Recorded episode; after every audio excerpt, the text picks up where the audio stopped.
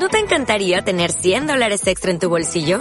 Haz que un experto bilingüe de TurboTax declare tus impuestos para el 31 de marzo y obtén 100 dólares de vuelta al instante.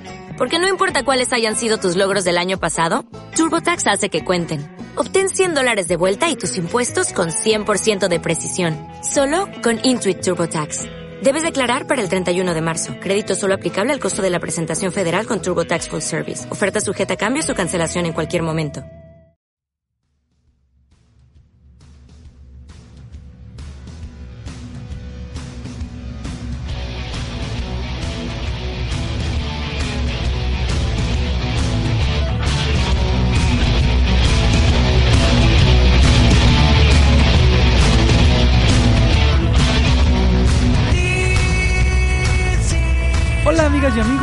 Bienvenidos al episodio número 16 de Pat's Army Podcast, el podcast de los New England Patriots en español, transmitido desde Guadalajara, Jalisco, México. Hoy es miércoles 6 de noviembre del 2019 y estamos listos para platicar de lo ocurrido este, este fin de semana, este domingo, en contra de los Baltimore Ravens, un partido que como se esperaba y como lo habíamos platicado en semanas anteriores, era un partido complicado, pero sin adelantarme mucho al tema, le doy primero la bienvenida a las personas que se encuentran conmigo. Gabo, ¿cómo estás, carnal? Buenas noches. Bien, bien, buenas noches. Un saludo a toda la banda y vamos a darle que la noche es larga. Muchas gracias, Gabo. También se encuentra hoy conmigo Carlos, como todas las semanas. ¿Qué onda, Carlos? ¿Cómo te va? ¿Qué pasa, mi Juan? ¿Todo en orden? Gracias por la invitación. Felicidades porque te salió el quinto intento de la presentación y ya no le ya no tuvimos que volverle a cortar. Te, te felicito y contento de estar aquí con ustedes. Muchas gracias, Carlos. En algún momento me tocará balconearte también, te lo agradezco. tú, tú, dale, tú dale, aquí estamos para todo.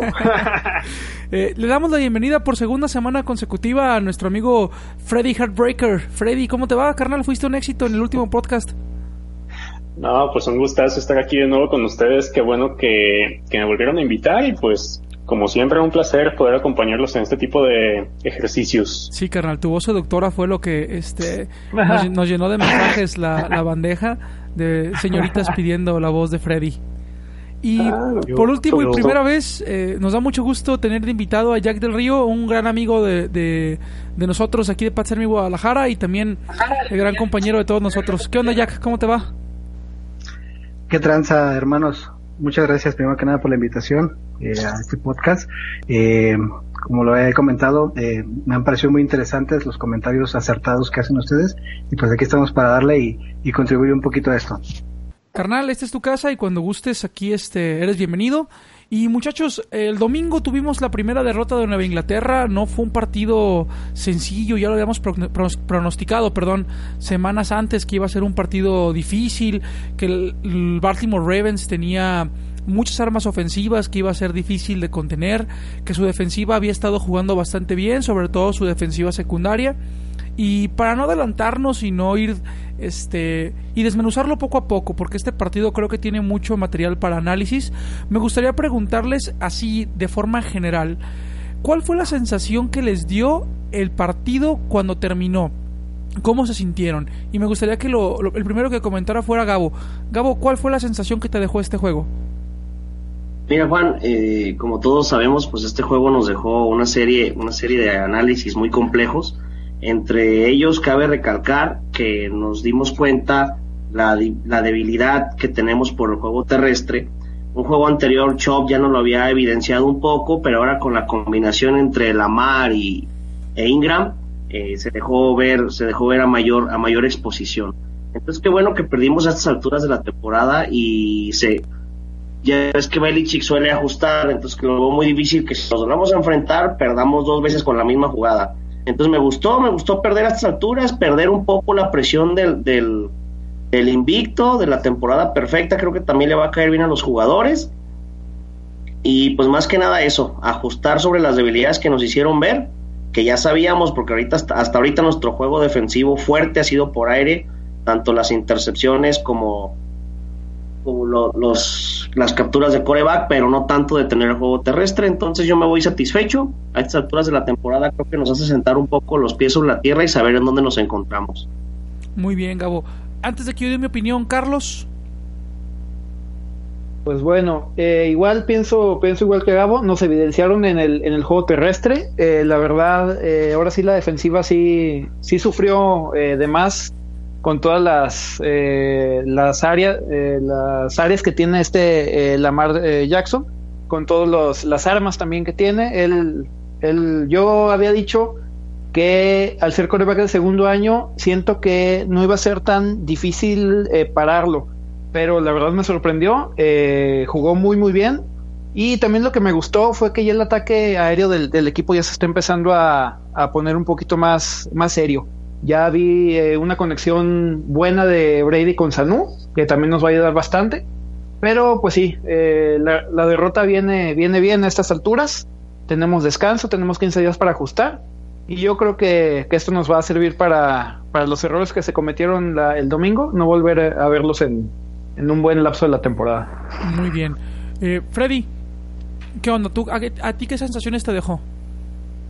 Pues no quiero sonar reiterativo, pero la verdad es que creo que todos vamos a coincidir en que de verdad eh, qué bueno que al fin pudimos enfrentarnos a alguien que nos hiciera ver pues esas falencias que se tienen.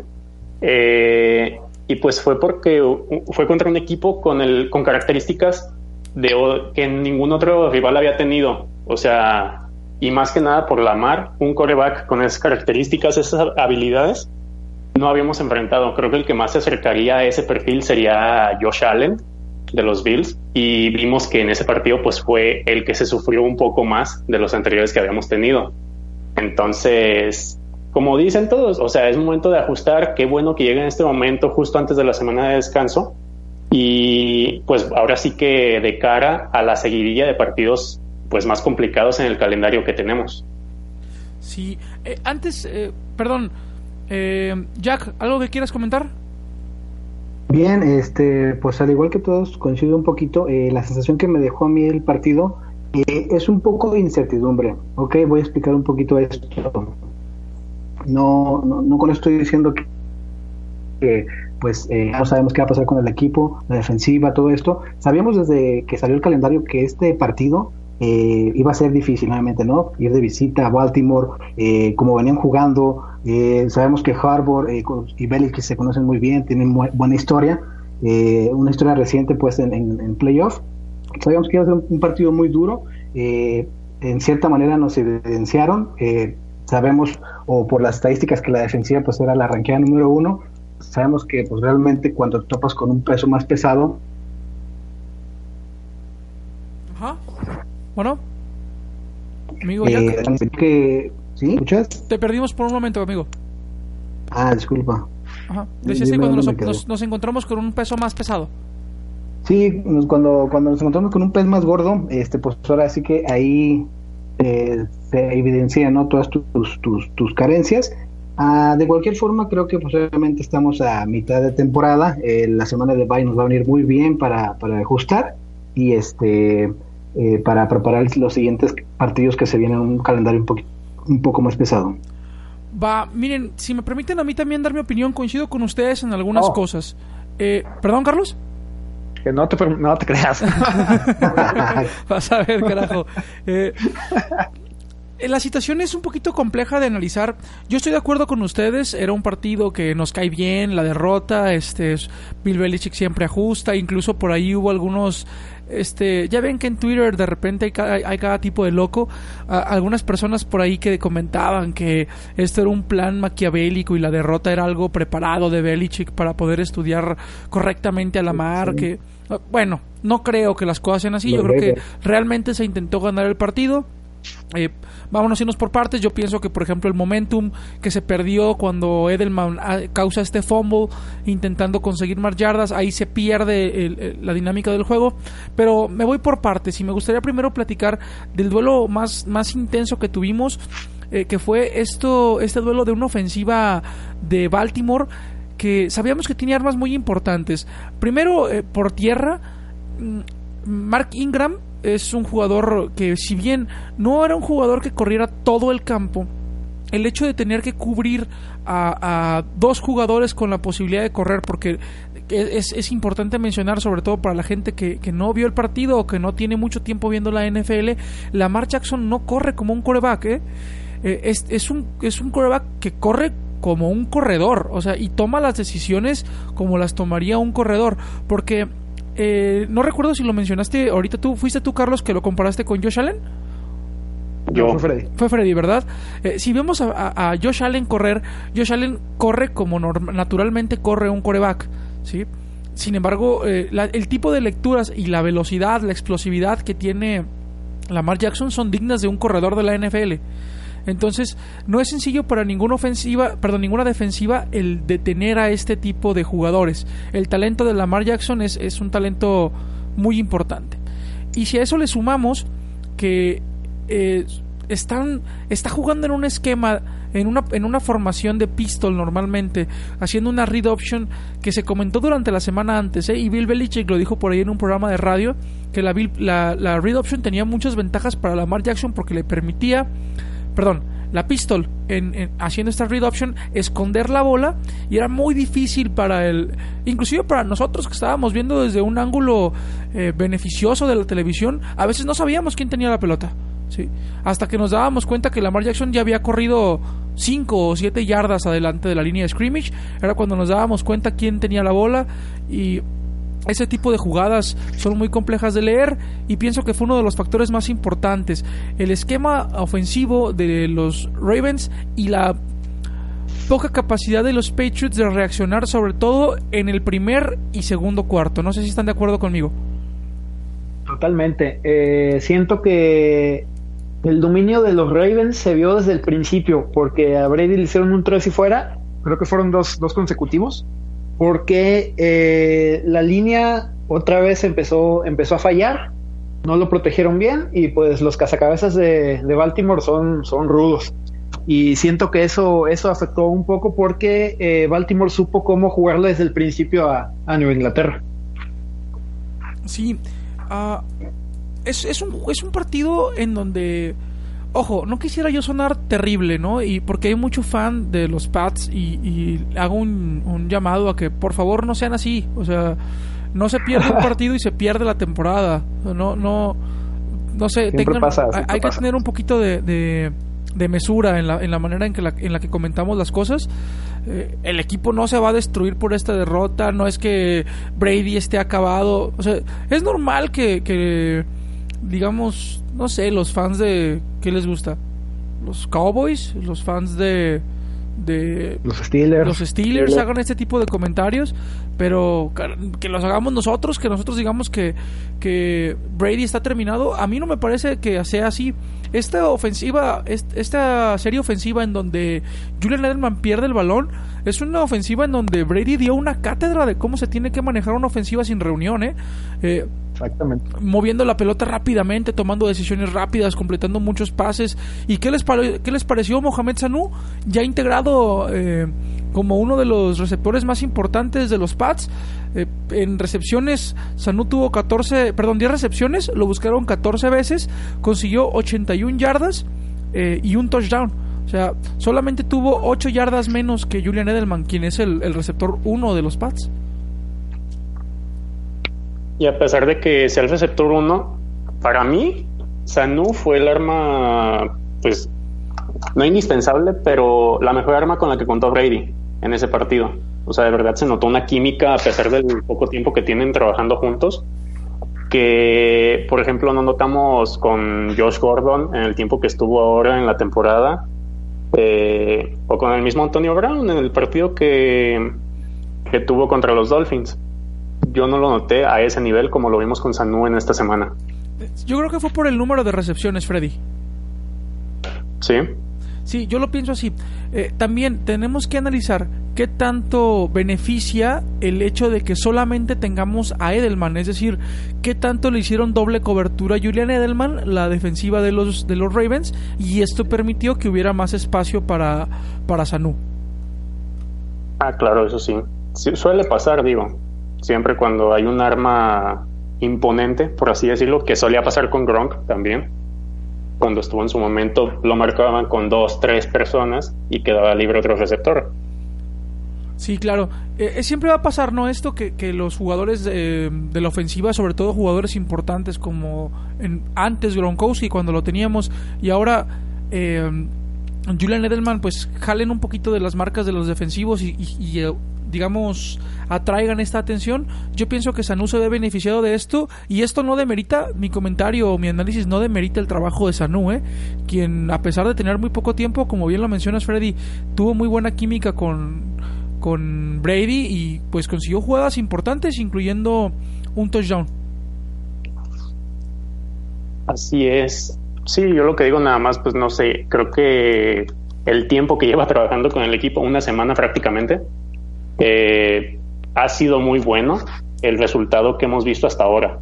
Pues sí, la verdad este me sorprendió un poquito la el juego de Sanu, creo que se vio muy conectado, muy participativo, obviamente un receptor con buenas manos, eh, buena eh, envergadura, que creo que como comentan eh, entre Edelman y él van a ser los objetivos principales de Brady.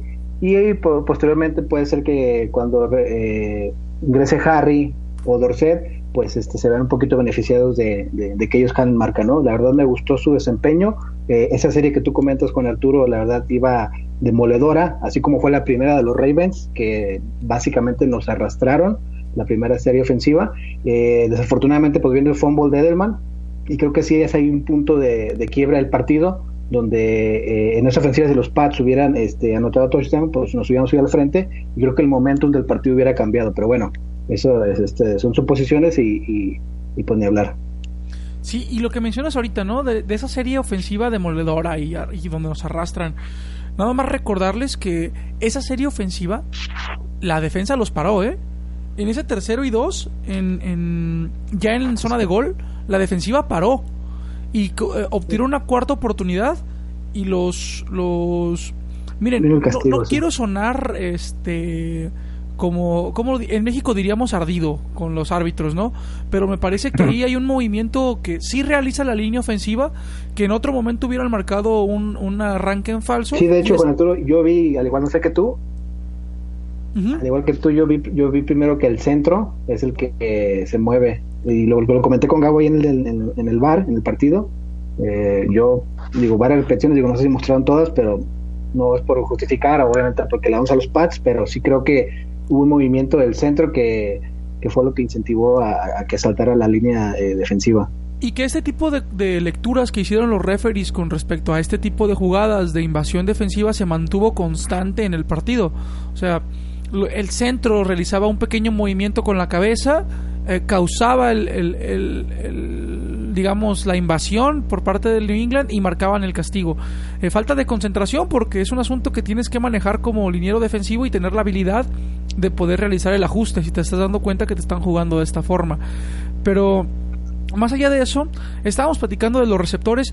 Te pregunto, eh, Freddy, para ti, ¿estás tranquilo con este cuerpo de receptores? ¿Estás tranquilo ahora? Digo, porque hace una semana estábamos todos preocupados con los, el, por lo menos en los nombres, la baja calidad que teníamos de receptores ahí con, siendo Jacoby Meyers, por mucho que le guste a Carlitos, perdón. Por, Ey, déjame muchacho, tranquilo. Este... Déjame muchacho en paz. ¿Estás tranquilo, Freddy, con, esta, con este cuerpo de receptores? Creo que sí. Falta ver, sinceramente, o sea, quizá un poco más de desempeño de Sanu, a pesar de lo que ya nos mostró en estos dos partidos. Eh, falta ver también cómo se va a desempeñar Harry ahora que vuelva de, la lista de lesionados. Y me parece que existe el talento, o sea, de verdad existe el talento y existe la química con Brady, que es lo primordial en esa posición, creo yo. Y de que puede ser competitivo, sí puede ser muy competitivo ese cuerpo de, receptores, pero ahora sí que falta ver también la calidad de la defensa que se tiene enfrente, porque no nos habíamos enfrentado con una defensa que tuviera eh, el desempeño que ha tenido la de Baltimore hasta, hasta el día de hoy. Y pues se vio que se sufrió también en ese aspecto. Entonces, a, a pesar de que los receptores ayudan mucho a Brady también en el juego de pase, me parece que los que se tienen en la posición de receptor eh, pueden cubrir muy bien el puesto y pueden dar un desempeño excepcional siempre y cuando existe esa química que te comento con Brady. Eso es que pienso, muchachos. Bueno, eh, creo que los receptores se vieron bien, el juego aéreo se vio bien. A mí el que todavía me sigue generando bastantes dudas es el juego terrestre. Creo que no podemos imponer un juego terrestre a pesar de que tenemos pues buenos corredores porque Sonny Mitchell es bueno, White es, es, bueno dentro de, de, lo que hace, Burger es bueno, este, eh, se ha estado utilizando a Bolden de vez en cuando, pero creo que el juego terrestre ha dejado mucho que desear y eso hace también predecibles las ofensivas de, los Patriots. En este juego pues pudimos ver que se, tuvo una mejor conexión, un mejor desempeño, eso me tiene también un poco más contento, porque esperando la adición de Wynn y esperando la adición de Harry, pues todavía quisiéramos que, que elevara a ese nivel, ¿no? Pero creo que el juego terrestre es el que el punto flaco. Y qué bueno que lo mencionas. ¿Qué, lo mencionas? qué bueno que lo mencionas, Gabo, porque yo pienso que ahí precisamente radica la mayoría de los problemas de los Pats. No sé qué hace Newhouse jugando en la NFL, ¿eh? Qué malo es para jugar, qué malo es para jugar. Más malo que el veneno. Está, estoy esperando eh, con ansias que regrese Isaiah Wynn para que esa línea ofensiva recupere un nivel más o menos bueno porque, bueno, he de mencionarlo, ¿eh? En el drive este, en el único drive bueno que tenemos, que es el drive que termina con la intercepción de Edelman, la línea ofensiva funciona muy bien, hace sus bloqueos, abre, las, abre los, los espacios para las carreras, permite el tiempo para que Brady se deshaga del balón. Pero más allá de eso, es mucho mayor la constancia negativa de Newhouse, que es nuestro tackle izquierdo, uh, mientras no está Isaiah, Wynn, que su buen rendimiento, no sé qué te parece por ahí, Carlos, ese, este jugador. Totalmente de acuerdo. Cuando, cuando llegó de. Viene de Los Santos, creo, ¿no? ¿Sí viene de Los Santos? Sí, según yo sí. Ah, ok. Cuando, sí, cuando llegó de, Los Santos dije, ay, eh, tuvo. Ha tenido buenas temporadas eh, a secas, pero sí siento que, que el caer aquí con, con nosotros eh, vino para mal, porque la verdad a mí no se me hace, no se me hace un jugador seguro eh, para proteger a Brady. Yo también, como dices tú, Juan, eh, ansío el, regreso de Win, porque también le coincido, le va a dar a la, a la línea un plus que, no teníamos. A lo que comenta Gabo, el juego terrestre, siento que también nos hace muchísima falta de Evelyn, porque es el que le abría los espacios a, a Michelle para que, para que se fuera, eh, correr muchísimas yardas.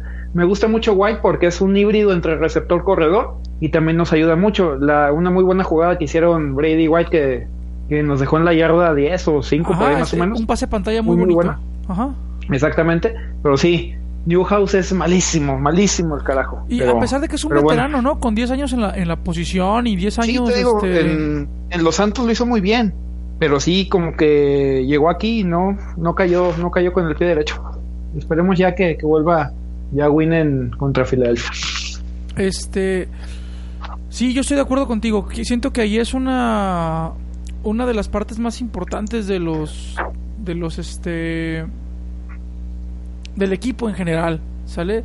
Lo importante que es eh, Newhouse que, que, se ponga ya a, a, jugar como debe ser. La próxima semana se reintegra este Kill Harry, que también es una arma ofensiva importante. Y bueno, podremos ver poquito a poquito trabajar mejor a la ofensiva. Eh, es un podcast triste, se nos nota un poquito el desánimo. Eh, sin embargo, yo, yo estoy contento de, como lo dijeron al principio, de que esto ocurriera en este momento. ¿Sale? Es preferible perder en noviembre que perder en enero. Porque es un hecho que vamos a estar en playoffs, ¿eh? o, o perder en diciembre. ¿Sale? Entonces, me parece a mí que, que, la derrota nos cae bien, por esto que mencionaban ustedes al inicio, es, buen momento para que New England analice. pienso que es el jugador o es el sistema ofensivo menos estudiado que tenemos de la NFL. Ya conocemos bien cómo funciona Patrick Mahomes, conocemos, o mejor dicho, Belichick ya ha logrado detener a Tyrek Hill, eh, que podría ser como la siguiente amenaza importante. Eh, Siento que antes contra Houston eh, también vamos a, a poner chayotes. Sí, me parece a mí que, que, los Texans tienen algo que no tiene eh, Baltimore, pero te dejo, ibas a comentar algo, Freddy. No, digo que yo también siento que los Texans son el, el equipo que nos puede dar más batalla. Estaba entre Baltimore y Texans, desde mi perspectiva, entre los equipos más difíciles que tenemos el calendario yo, discúlpenme, yo no lo veo así. Yo sí pienso que los Chiefs son un poquito más peligrosos que los Texans, pero pues los dos son buenos equipos. Pero los Chiefs tienen una coladera de defensiva, o sea, tampoco es como que... Pero por eso... en razón, los Chiefs no han jugado nada a la defensiva. Ha mejorado, sinceramente. Pero de todos modos siento que sí les hace falta mejorar en ese aspecto. Sí. Eh, bueno, Muchachos, ya tendremos tiempo de hablar la próxima semana sobre el partido de los Eagles. Ahorita, eh, como es una semana de descanso, nos la vamos a llevar tranquila. Vamos a hablar hoy nada más sobre el partido de los Ravens. Y ya hablamos de la línea ofensiva, ya hablamos un poquito de los receptores, ya hablamos de los corredores. Platicar un poquito de la defensa al principio los corners y los, la secundaria se veía un poquito perdida en las coberturas. Vimos que, podían, que al final ajustaron. Y como siempre, cuando obligaron a Lamar Jackson a lanzar, pues Lamar Jackson se vio en, en, en problemas para conseguir algunos pases completos. Sin embargo, nuestro problema fue el juego de carrera y creo que ya lo mencionamos al principio. No sé si quieren agregar algo más con respecto al juego de carrera. Pues yo... Pues eh, Dale, Gabo, dale. No, no, no, adelante, ya, adelante. Yo lo que noté un poquito, eh, no solo en la primera serie eh, ofensiva de Baltimore, sino las, las subsecuentes, eh, un poquito, no sé si desconcertada o fuera de ritmo, no, no digo fuera de ritmo, desconcertada la, la, defensiva. No sé si el plan de juego que armó Harbour, pues no lo esperaban. todos sabíamos, obviamente, que nos iba a atacar por tierra. Obviamente, pues como sabemos, Belichick siempre trata de anular la, principal arma del equipo rival, que, en este caso era Lamar Jackson, pues, para que no nos hiciera este daño por tierra. Pero yo noté un poquito la defensiva en ciertas, como tú dices, coberturas de los safeties y corners, un poquito perdidos. Este, obviamente, los linebackers, digo, eh, en este juego, desafortunadamente, pues no vi a, al Hightower o, o a, a Banoy de otros partidos. Obviamente, el rival cuenta, pero sí yo los vi un poquito desconcertados y por eso eh, comentaba al principio que me generó un poquito de incertidumbre, pero también pienso que, o yo a título personal vi jugar a Baltimore este, un nivel que no le había visto en las semanas anteriores. ¿eh? Ya había mostrado cosas interesantes, pero no lo vi eh, jugando a este nivel que mostró contra los Pats. Bueno, también cabe mencionar que, que los Cuervos tuvieron una semana de descanso para preparar este juego y se notó la concentración hasta el último minuto. Yo algo, a un punto que sí quiero notar es que creo que Cuervos ofreció más de, de lo que es capaz de hacer que los Patriotas. Y eso, como saben, siempre para nosotros ha sido algo a favor, ya que muy probablemente los Ravens sean un, contendiente por la, por la americana, igual que los Pats, y muy probablemente puede que nos los encontremos en la siguiente fase. Entonces creo que, que los Pats obtuvieron más ventaja de lo que mostró Baltimore que Baltimore de lo que ofrecieron los mismos Pats, tanto ofensiva como defensivamente. Entonces este juego cayó bien, esta derrota cayó bien, creo que liberan presión.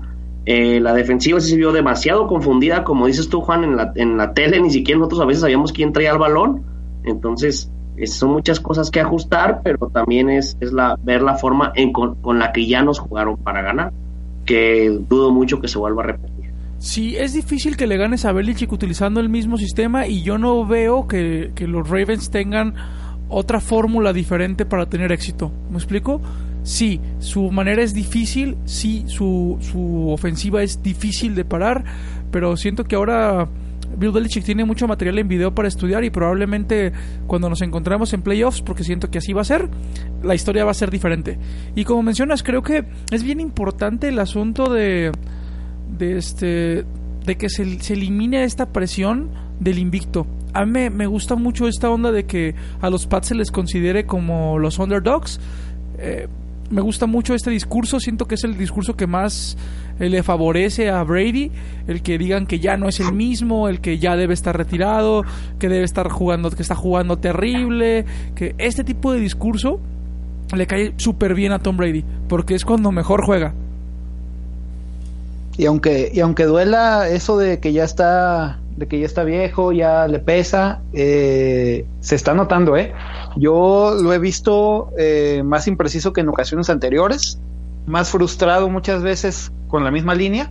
Eh, obviamente siempre sigue siendo un genio en la cancha, eh, prefiere comerse la captura a, que lo lastimen o, algo, o algo peor, algún fumble o, o que lance una intercepción, pero yo ya lo estoy viendo que los añitos, los 42 añitos ya le están, ya le está empezando, tristemente, ya le queda poco, pero eh, sí, yo lo veo un poquito más errático que en, años anteriores y es, y es normal. eh, por el paso del, del tiempo. Yo Pero no sé, Carlos, siempre, perdón. siempre, siempre, permíteme, déjame terminar. Siempre los eh, voy a dar como favoritos por lo que es Tom Brady para, para la NFL y cómo, cómo juega en, en, en su, en su nivel. Pero eh, ya le está empezando los años y aunque nos duela, es, es la verdad y es irrealista. No estoy de acuerdo contigo, Carlos, discúlpame. Yo- Adelante, Yo, bien. este, yo sí creo que Tom Brady está jugando igual que el año pasado. Igual. Ni mejor ni peor. Igual. Es el mismo Tom Brady de hace un año. Eh, la única diferencia es que ahora tiene menos, eh, ha trabajado menos tiempo con los receptores que tiene en el campo. Sí, yo no creo que Tom Brady hubiera pensado al inicio de la temporada en trabajar con Gunner o trabajar con, con Mohamed Sanu. Eh, yo, eh. Ajá, o, o con Mayer, sí, probablemente estos chicos, su, la intención era que estuvieran un año sentados ahí aprendiendo cómo tenían que hacer las cosas, a intervenir una o dos jugadas por partido, quizá tres, eh, pero no creo que, que hubieran tenido, que Tom Brady hubiera planeado que tuvieran este rol. Ah, yo pienso que Tom Brady es el mismo de hace un año, simplemente las circunstancias son diferentes. Eh, su línea ofensiva no está funcionando bien, no lo están cubriendo de la forma adecuada. En un par de ocasiones y es normal. A Ben Watson hizo mal la, la trayectoria y Tom Brady se lo señalaba. Yo creo que por eso también tú lo ves un poco más frustrado, Carlos. En el partido varias veces le indicó a los receptores dónde debían estar. ¿Sale? Sí, claro. Por ahí Sí. el único pase que yo puedo decir se equivocó de una forma horrible fue La un- intercepción. un- un- eh, puede Quedó ser. muy largo con Sí. Sanu. Sí, sí, Ese no pase hay- que se no debe hay haber comido. No hay que, no hay que, ¿cómo se llama? Justificarlo. Sí, sí, Un ese- pase horroroso. Sí. horroroso. Sí, horroroso. Pero ese pase, ese pase, Carlos, es un pase que tienes presión encima y es no es un error de precisión, es un error de decisión. O sea, ahí la decisión debe ser Se- comerte se el balón. muy- se quedó muy largo, se quedó muy largo, Juan. Ajá, es que fue un error de Se decisión. lo dio a las manos al, al receptor, al defensa. Sí, eh, me quiero explicar. Esto no fue un error de no, es que precisión. sí, sí te entiendo Sí, perfectamente. fue un error de decisión. Probablemente Tom Brady decidió tirarlo a donde fuese, ¿me explico? Y la decisión debió haber sido Pues quedarse no lo con la al bola. centro del campo, Eh, tíralo es, fuera. Es un error de decisión, no de precisión. Si hubiera tirado un pase, Tom Brady no se equivoca por 10 yardas. ¿Estamos de acuerdo con eso? O sea, eh, la precisión de, de Brady no se equivoca por 10 yardas. Ese fue un pase que no debía haber soltado. Un pase en donde yo sí creo que hubo un error de precisión fue un, un pase pantalla que le tira por el lado izquierdo a James White y lo vuela. Ahí sí, ahí Ah, sí, sí, habla, sí, ahí sí háblame de precisión. Sí, pero en el asunto de, de este, de la intercepción no creo que haya sido un, un asunto de precisión, fue un error de decisión y bueno, Tom Brady normalmente toma las decisiones adecuadas, ahora no, no lo está haciendo, ¿sí? Pero Ahí coincides conmigo, Ahí ¿no? no está, es humano. ah, está, Sí. ah, está fallando. Sí, Pero- totalmente. Es, es humano el señor. no, no creo Pero que sea un asunto yo- de, de- yo sí- de edad sí o de veo- desgaste, ¿sale? Siento que es un sí asunto un normal. poquito más. Sí, claro, totalmente. Y es normal por el paso del tiempo. Pero fíjense qué chistoso, a pesar de, de yo también, yo, yo coincido un poco con, lo- con ambos, pero yo sí lo he visto un bajón, pero también no lo he visto tan mal. Pero a pesar de todo esto, es el número dos en yardas por aire, solo detrás de Philip Rivers. con Exactamente. 2006, Sí, es lo que les entonces, comento. ¿Qué tanto de pues, este mal sí, juego que mal, estamos viendo de Tom Brady? mal, ¿eh? ¿Qué tanto de este mal juego de Tom Brady es consecuencia de lo que tiene alrededor? O sea, eh, no está, no está jugando en noviembre con los jugadores, perdón, en octubre, con los jugadores con los que practicó en septiembre, o con los jugadores que con los que practicó en julio. O sea, es normal que no exista una buena comunicación, que, que, que Ben Watson esté haciendo malas trayectorias, que Mohamed Sanu eh, de repente haga el flat un poquito más largo, es, es, es normal, o sea, lo, lo podemos entender. Que tu línea ofensiva se vea tan parchada, Sí, que tengas un, un tipo en el tackle izquierdo como Newhouse que, que hace una jugada bien y hace cinco jugadas mal. Entonces, yo creo que eso es una un- es parte de las consecuencias de. Es parte de, de lo que pasa en la temporada. Tom Brady no es el único que no juega con los receptores que estuvo practicando. Ahí eh, pasa, obviamente, por lesiones, por cambios. Pero eh, de todos modos, sabemos lo que tenemos y vamos a estar ahí. Así que tranquilos, es una derrota que viene bien, como ya habían comentado. Sí, chicos, y para terminar el podcast, que no sé si, si, si haga algo falta por agregar. No, no, no. Creo que estamos, hemos tocado todos los puntos. Aparte, pues tenemos una semana de descanso, mucho que trabajar, planear el partido contra el juego contra las Águilas. Y vamos, vamos. Yo, para mí, la verdad, soy honesto. Yo creo que mi pronóstico para esta temporada desde un principio ha sido 13-3. Yo todavía creo que vamos a perder dos juegos más por ahí. Ya, ya sea entre Águilas, Houston y, Kansas City, más el que ya se perdió, pero por ahí, entre esos tres vamos a perder otros dos, porque ni siquiera eh, a los vaqueros los considero van de visitantes en Boston, entonces no, no veo tantas posibilidades y creo que por dentro de esos tres están los otros tres que vamos a perder. De ahí en más, pues la temporada punta firme para calificar como primero y pues esperando tener, eh, tener, a localía durante todos los playoffs. Digo, ya pues, obviamente es de juego en juego, pero el panorama pues ya se va haciendo un poco más amplio.